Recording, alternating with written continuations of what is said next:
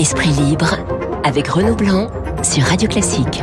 8h44 sur Radio Classique, Esprit Libre avec Cécile Cornudet des Échos et Alexis Brézet du Figaro. Soyez les bienvenus dans ce studio que vous connaissez parfaitement.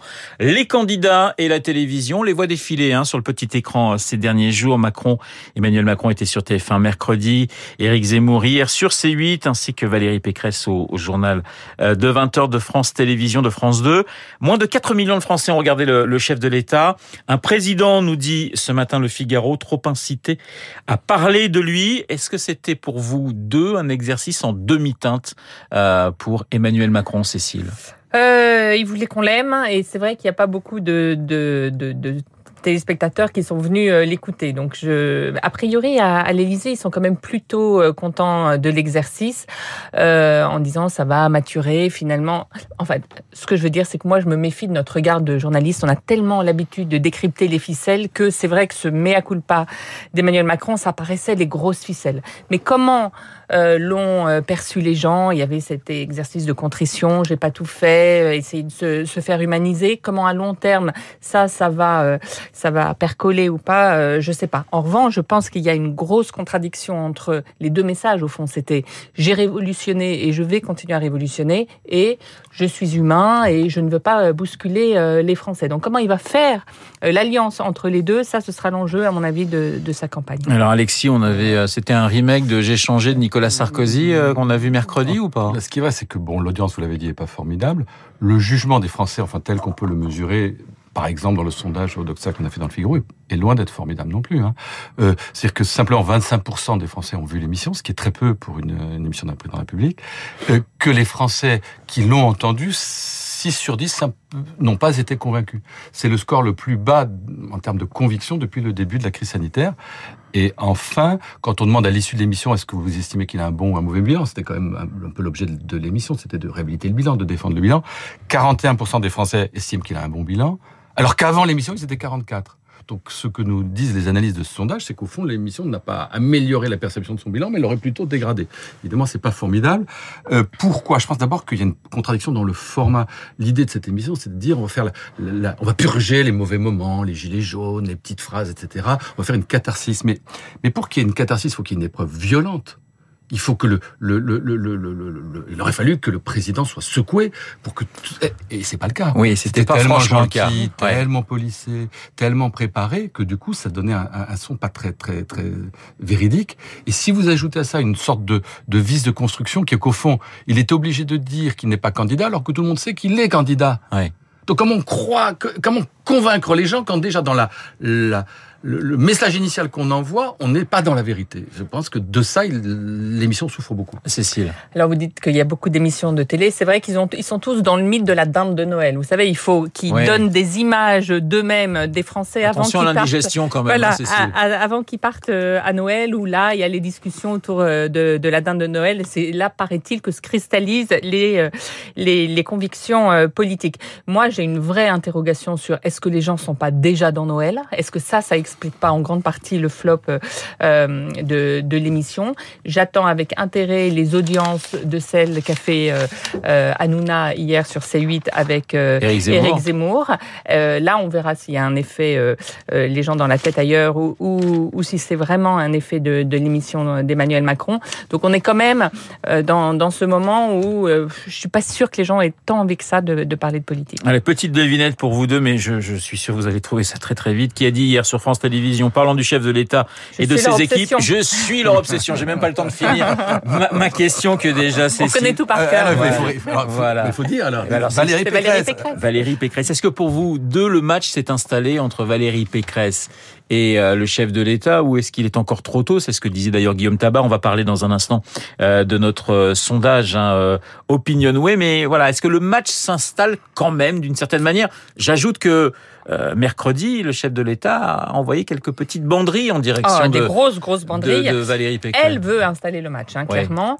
Ouais. Euh, et Emmanuel Macron, on sent qu'il est encore dans les deux matchs possibles. Est-ce que je serai face aux populistes Zemmour ou Le Pen? Donc il y a cette dimension-là. Ou est-ce que je serai face à Valérie Pécresse? On sent que il a quand même élargi, euh, donné cette possibilité parce que jusqu'à présent, il n'envisageait pas. Ça fait cinq ans que les sondages disent euh, il sera face à Marine Le Pen. Donc ouais. c'est un changement complètement de locales. C'est pas du tout la même campagne quand vous faites euh, par rapport à Valérie Pécresse. Je pense que s'il a pris le risque de cette émission bilan, forcément un peu ennuyeux, euh, c'est que elle le force au bilan. Elle, euh, c'est pas euh, euh, vision du monde contre vision du monde. Ils sont assez proches en réalité. Donc c'est projet contre projet. Qu'est-ce que tu as fait? Qu'est-ce que tu as mal fait? Et donc il a été obligé d'ouvrir le livre et c'est elle qui l'a contraint à ça. Donc je pense que lui, il a les deux adversaires en tête. Ouais, on a quand même le, sentiment que Macron et les macronistes sont assez embêtés face à Marine Le, à, à, Valérie Pécresse. Ils savent pas trop par quel bout la prendre. C'est comme une savonnette. Candidate Anguille, disait d'ailleurs C'est une savonnette qui leur échappe. Qu'est-ce qu'ils vont lui reprocher? C'est difficile de dire qu'elle est pas compétente. Elle a un bilan. Elle était ministre, elle était présidente de région. C'est une femme, c'est plus compliqué d'attaquer une femme, surtout que, dans une certaine mesure, le fait d'être femme, c'est un signe de modernité. Il n'y a jamais eu de femme présidente de la République, donc c'est ça. Euh, et on sent qu'ils hésitent entre deux registres et, et, et qui sont contradictoires. C'est-à-dire que parfois ils disent, bon, au fond, c'est un sous-Macron, elle sert à rien. Bon, d'accord, ça peut être un discours. Euh, et puis de temps en temps, ils disent oh là là, c'est terrible. Euh, elle est l'otage de Ciotti qui lui met, met l'otage de Zemmour. Donc au fond, euh, Pécresse, c'est Zemmour. Mais là, il faut choisir. Et on a quand même ce paradoxe que parfois ils disent les deux à la fois. Nous, on a fait une interview, par exemple, du ministre des Affaires européennes, Clément Beaune, qui nous dit euh, Valérie Pécresse, c'est soit c'est un mauvais Macron, soit un méchant Zemmour. Mais faut faut choisir. Il y a un moment, il faut savoir par quel bout on, on l'attaque, mais on peut pas l'attaquer par les deux bouts à la fois. Ça, ça marchera pas. Et il y a un autre, j'en ai fini. Il y a un autre point qui, à mon avis, alors là, est, est tout à fait désastreux dans matière d'arguments contre elle, c'est ce qu'a fait Darmanin, c'est le côté mépris social, la, la, la, bourgeoise des beaux quartiers, euh, ça marche à Versailles, Versailles. ça marchera pas à Tourcoing. Le dernier qui avait fait ça, c'était Bartolone au régional, il y a, il y a, il y a une dizaine d'années. Euh, et ça lui avait pas réussi. Donc le, le côté mépris social, c'est pas comme ça qu'on combat un adversaire à la présidentielle. Cécile. Elle ouvre une difficulté euh, pour Emmanuel Macron parce que s'il l'affronte au second tour, la mobilisation de la gauche, le front républicain, il se fera pas comme ça. Donc on a senti là, je trouve, dans cette émission, quand même une envie de plus parler à sa gauche. Il a un peu atténué les propos sur l'immigration que ce qu'il faisait jusqu'à présent. Alors, très clair, juste sur la gauche, ça c'est vraiment très clair. Qu'il s'agisse des fonctionnaires, l'argumentation posée à Pécresse sur la question de, de, de, des emplois publics est une argumentation de gauche lesquels vous allez enlever. Vous n'y arriverez pas. C'est pas des petits pois, c'est pas des bâtonnets. Sur l'immigration, sur la sécurité, il y avait à peu près rien. C'est-à-dire que ce tournant qu'on avait vu sur le point de s'accomplir à l'époque où, Macron parlait de, du séparatisme, où il avait un discours très fort sur la sécurité, on sent qu'on n'est plus là-dessus on voit bien qu'il se dit qu'à droite c'est encombré et que donc il va chercher à gauche. Alors il reste quand même euh, en tête hein, des, des, intentions de vote avec euh, le sondage. Mmh. Il est d'une stabilité. Mais depuis, euh, 24, très, 25, 24 ah. Ce sondage Opinionway Radio Classique, Valérie Pécresse est en deuxième position avec une, pro, une progression de, de 6 points au coude à coude, c'est vrai, avec Marine Le Pen. C'est un match à 3, c'est un match à 4 cette présidentielle si j'inclus Éric Zemmour et on va parler match, de la gauche dans un instant. Il y a un match à 3, Zemmour, Le Pen, Pécresse pour la seconde place de qualification euh, et avec la difficulté pour euh, Valérie Pécresse qu'il faut qu'elle aille quand même sur sa droite pour euh, se qualifier par rapport aux deux autres. Et qu'en même temps elle a, elle a besoin que Éric Zemmour ne ne s'effondre pas, parce qu'on voit bien qu'il y a des vases communicants entre Éric Zemmour et Marine Le Pen, et que pour se qualifier au second tour, elle a besoin que les deux s'annihilent, en fait, et soient à peu près à 15%, et là, elle pourrait avoir une possibilité d'accéder aux Je voudrais, je voudrais garder deux minutes pour Christiane Taubira, mais il y a une émission hier, c'était l'émission de C8 chez Hanouna. Euh, c'est vrai qu'on était curieux de se dire qu'est-ce qui va se passer pour cette émission avec Éric Zemmour? Vous l'avez regardé et finalement vous l'avez trouvé plutôt pas mal, Cécile et Alexis. Bah, alors moi je veux dire que je suis pas un habitué d'Hanouna, euh, mais franchement c'était pas mal. Ouais. Moi j'ai trouvé ça pas mal, je trouvais ça vivant, euh, intéressant. Zemmour face à différents et, et contradicteurs. Avec, avec plein de contradicteurs.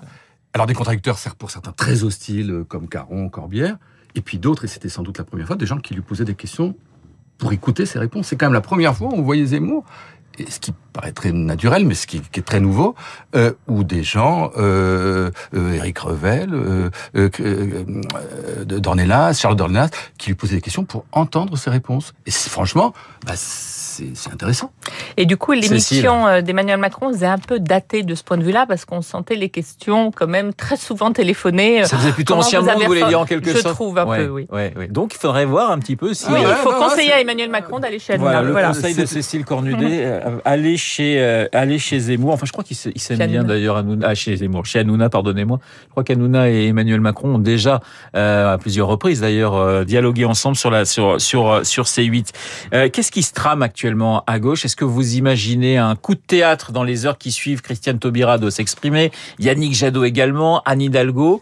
Qu'est-ce qui se passe en coulisses du côté de la gauche, Cécile? Eh ben, Peut-être une déclaration de campagne, d'entrée en campagne de, de Christiane Taubira, euh, qui effectivement conduirait peut-être, je dis peut-être, hein, euh, Anne Hidalgo à, à, sortir euh, du jeu, parce qu'on sent que quand même elle-même cherche une porte de sortie.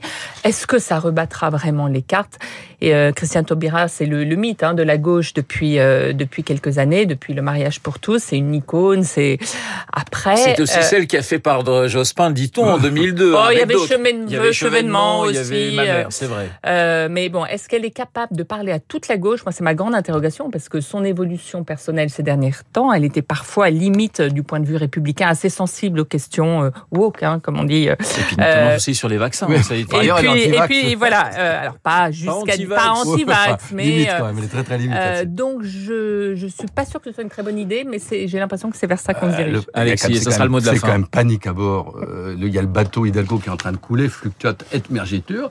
Euh, bon, alors on se dit, la, la, la, la chaloupe euh, Hidalgo, euh, Taubira, je ne crois pas du tout que ce soit un meilleur candidat qu'Hidalgo, euh, mmh. Taubira. Mmh. Et d'ailleurs, quand on l'a testé face à Hidalgo, Hidalgo fait 4 ou 5 et Taubira fait 2. C'est une gauche qui n'est pas de gauche, qui ne parle pas du tout à l'électorat de gauche, qui, qui parle un petit milieu très parisien, effectivement, ouais. woke, décolonial, etc. Mais c'est pas et comme Jadot ça. À pas avoir et, ni Jadot ni Mélenchon, évidemment, ne se rangeront derrière elle. Donc tout ça, à mon avis, ne changera absolument rien. Et on en saura un petit peu plus dans, dans quelques heures. Merci beaucoup Cécile et Alexis. Cécile Cornudet des Échos, Alexis Brézé du Figaro Esprit Libre euh, sur l'antenne de Radio Classique. 8h56, dans un instant, le journal de Lucille Bréau.